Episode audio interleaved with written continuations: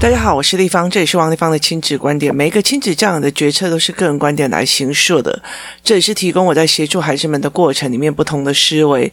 王丽芳的亲子观点在许多收听平台都可以听得到。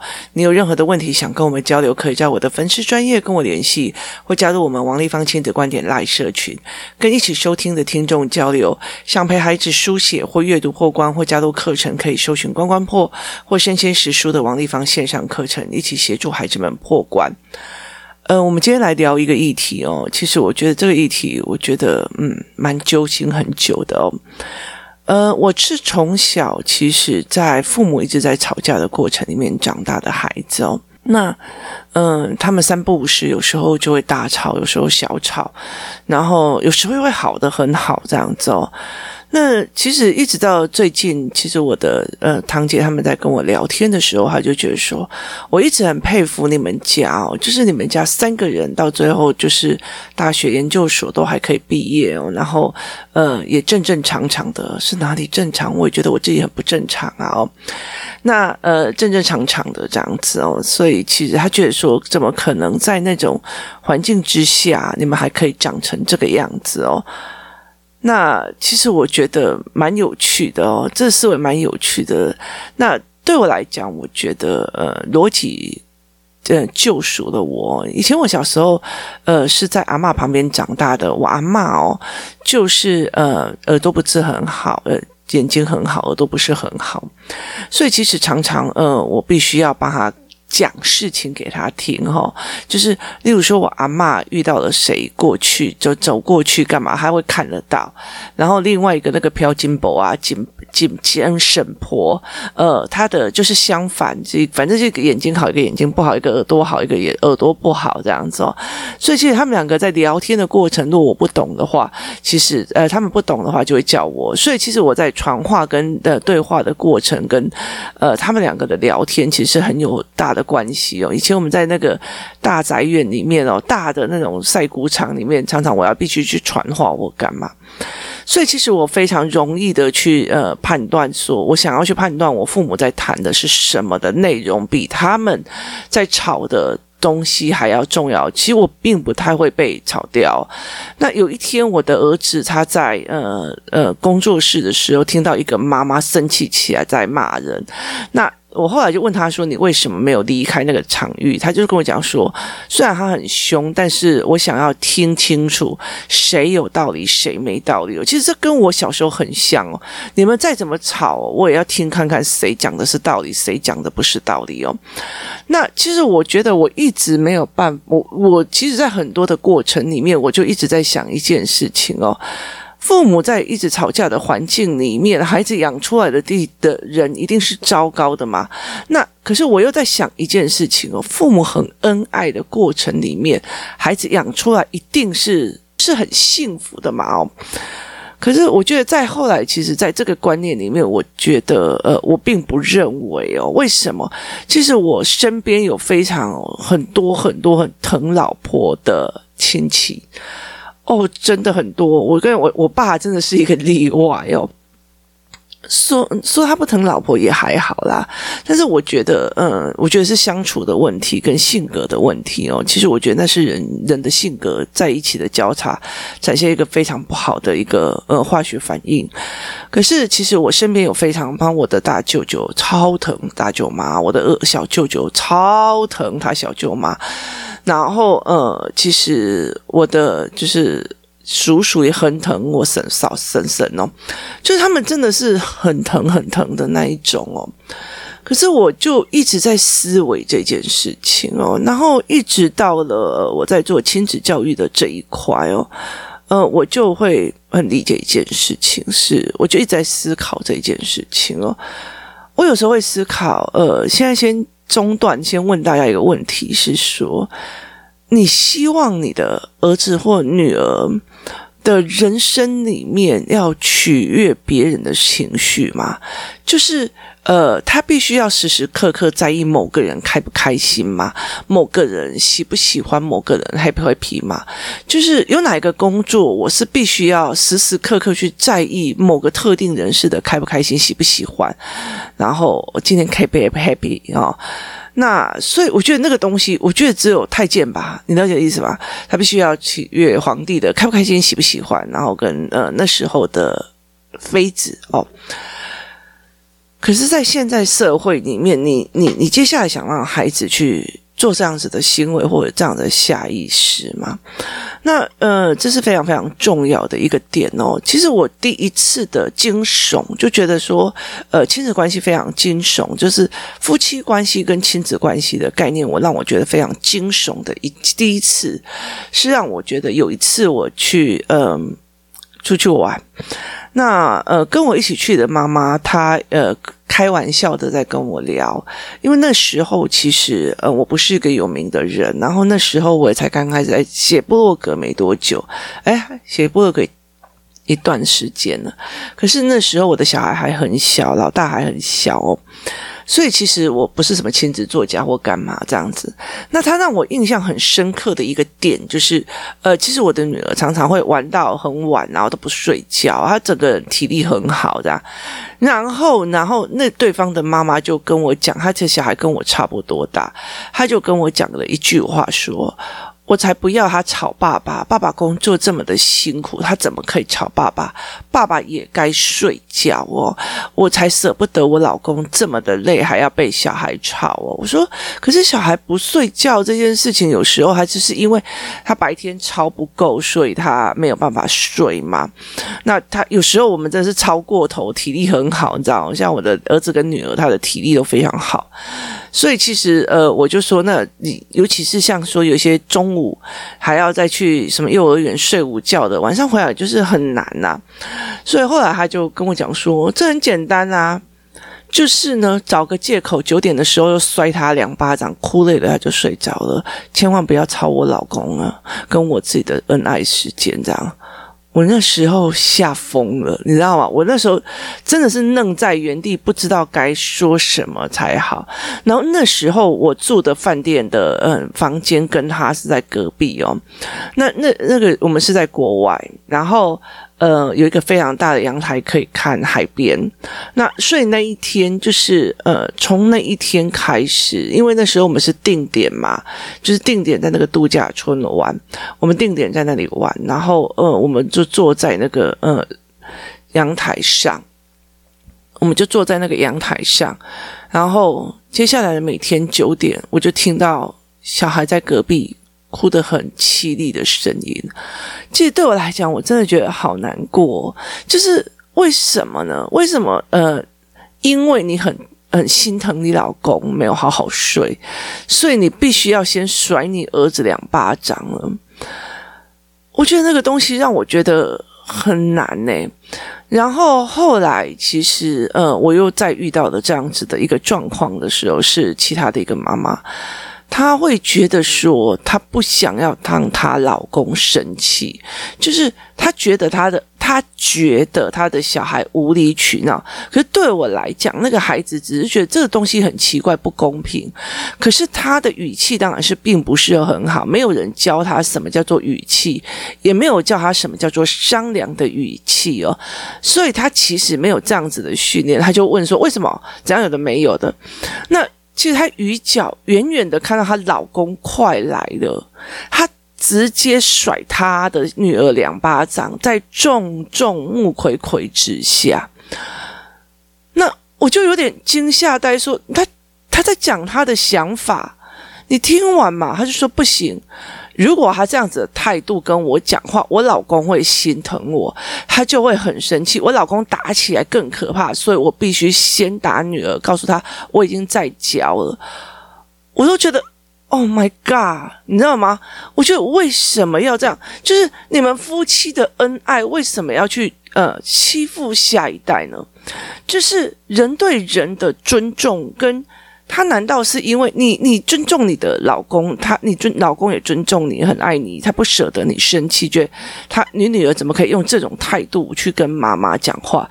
他心疼这个妈妈，那应该是呃重新协调态度这件事情哦。我记得我那时候教过态度哦，用同样一句话，例如说我今天要吃饭，我今天要吃饭哦，我今天要吃饭。我今天要吃饭，啊，今天要吃饭。不同的语气，不同的态度，给人家的感觉是什么？我们调整过了。孩子根本不知道什么叫态度，什么叫应该的态度。可是你当庭广下就觉得你的女儿对你的态度不好，你的老公会心疼你，所以他打下来这个孩子一定会在众目睽睽被打得非常严重，或回家以后被打得非常严重。于是你先甩他两巴掌，告诉你的老公说：“我已经在解决了，请你不要生气。”我觉得那个是怎么样的一回事哦？所以其实我觉得后来。很多人其实让我呃理解的一件事情是，后来这个老公他常常有这样一件事情是，我觉得你让我的老婆生气了，我就打你，你有这意思吗？那。我后来其实，在很多的聚会里面，跟很多那种所谓的，例如说我们在聊哦，你爸爸，你爸爸跟我妈妈差很多。我妈妈，我妈妈跟我爸爸一天到晚都在吵架，这样子哦。然后说，呃，你的爸爸妈妈这么的恩爱呀，一天到晚走到哪里就要走到哪里呀，两个人这样亲亲爱爱的这么多年的，然后呃，老公走到哪里，老婆就跟到哪里，老婆怎样就怎样。我常常就会开始揶揄我身边那一些所。所谓的恩爱长辈下来的那些孩子，就是像一些呃表兄表妹表弟啊，或者是一些朋友哦，我就就就开始揶揄嘛。你知道你知道，就是呃有时候常常会看到哪一哪一家夫妻感情好，哪一家怎么样哦。那后来其实。他们给我的回馈说：“你知道吗？以前我只要惹我妈妈生气，我爸就是狂打我。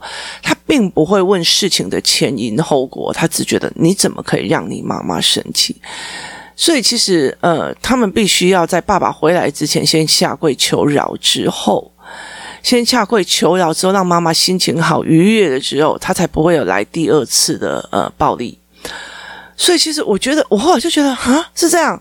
他说对，他说有一次，呃，他他什么呃，他比较晚回家，然后妈妈就问他说：“你今天呃怎么这么晚回家？是跟谁一起出去？什么有的没有？”那因为他嗯。就是 MC 来了，所以他要赶快冲进去浴室，把自己清理干净哦。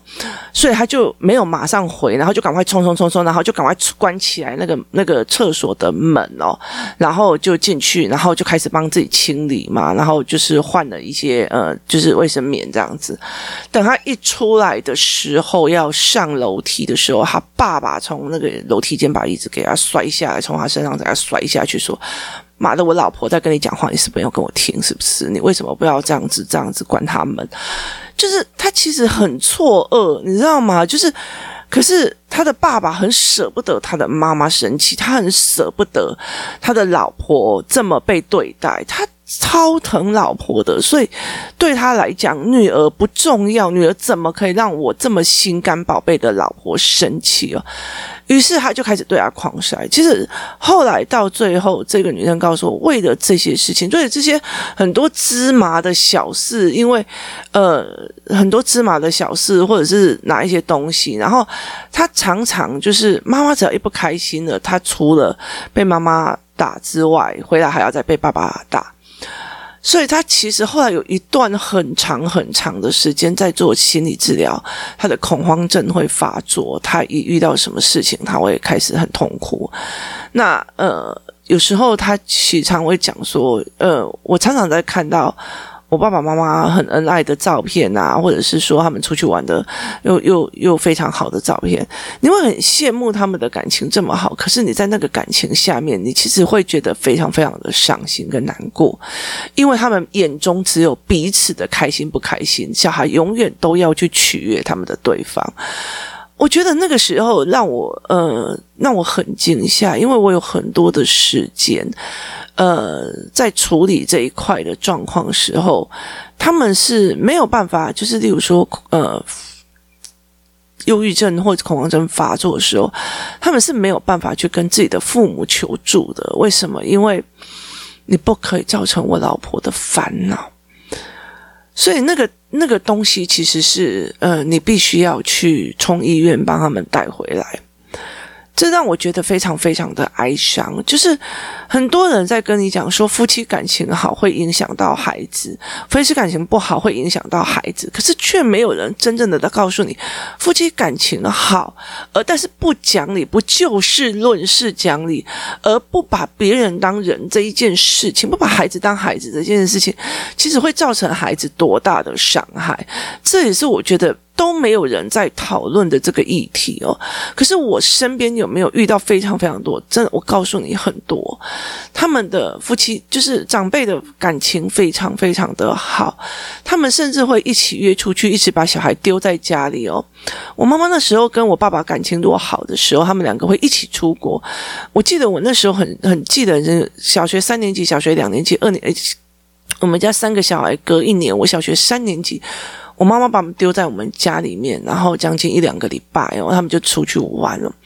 然后一天一百块，我记得记记得很清楚，那个时候的物价一天一百块，我必须每天去去那的我们那边的搭店帮小孩，就帮我们家三个买的食物。那早上就就克林奶粉泡牛奶喝，然后自己去上学，回来自己去做。我觉得在那个整个过程里面，其实对我来讲，我爸爸妈妈吵架我也不好过，我爸爸妈妈和好我也不好过，就一直处在那样子的状况里面呢。就是婚姻关系里面所造成孩子的影响，其实让我觉得非常非常的，呃，觉得很不可思议。我觉得这东西是不可思议，所以其实很多人在讲说教养就是我怎么去对孩子，不是，它其实是一个整个家庭的概念在处理的，它整个家庭的概念在处理，我必须要去哄我的妈妈开心，因为我爸爸太爱我妈妈，我每天必须要去哄她开心，哄她开心，因为我全家的这样子，那我也哄爸爸开心的，因为爸爸怎样，因为爸爸怎样，因为爸爸没有酒不好喝，因为爸爸不喜欢来这种 low low 的夜市。因为爸爸怎样怎样的，所以那个老婆就一直要去哄着她的老公，然后让她的小孩愉悦，不准哭，然后闭嘴，怎样有的没有，你这样会吵到你爸爸。所以，其实在这整个过程里面，没有就事论事去看整个家庭里面的生理需求跟身心发展，而在于去取悦了我那一个很重视的那一个人。呃，人的偏心有很大的一个重点在于是。我们都在处理父母对老大比较偏心，老二比较偏心，或对小的比较偏心。可是我们没有在整个家庭结构去看到，这整个家庭结构每一个人他已经完全严重的偏向在某一个人的喜好，而决定了这一个家庭的所谓的气氛跟氛围哦。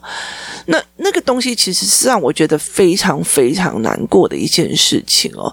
所以在我的整个呃人生的过程里面，在看这些。孩子，包括我在陪一些比较大的身边的朋友，他们在熬过这些事情。我们在谈的时候是，他们很羡慕我们爸爸妈妈冷战或者是分居，诶，就是。其实他分羡慕我们分居或冷战，甚至有两个家庭对他们来讲，他们是反而羡慕的。而他们的父母虽然非常非常的恩爱，可是在在恩爱的过程里面，在他们相处很甜蜜的过程里面，牺牲的是另外几个孩子的权益哦。我觉得那个东西其实是我在很很多的成长过程里面没有办法想象。我以为一直觉得说大家的。就是我家很可怜，我爸爸妈妈一天到晚在吵架，然后和好的时候就把我们小孩就丢在一边，然后我们有一次去南非十四天还是十五天，就是都是去非常的久的，然后呃小孩子就是丢着，然后我们就自己反锁自己进去，而这是感谢台湾治安好，用这样子的方法在处理事情哦，所以我觉得非常非常呃让我觉得呃难过的一点是。我后来在很多的亲子关系里面，我先打两个巴掌，让你哭到累到睡着，等一下爸爸就要回来，不要吵到爸爸。然后或者是妈妈，你怎么可以让妈妈生气呢？于是他就先甩孩子巴掌，甚至摔孩子东西哦。就是在这整个过程里面，夫妻是恩爱的，夫妻是互相思维的。那孩子呢？我觉得孩子呢，有没有就事论事？我们把这件事情想清楚。我觉得在这样子的不分是非的过程里面，呃。我们真的会被看得起？就是这些大人真的会被看得起吗？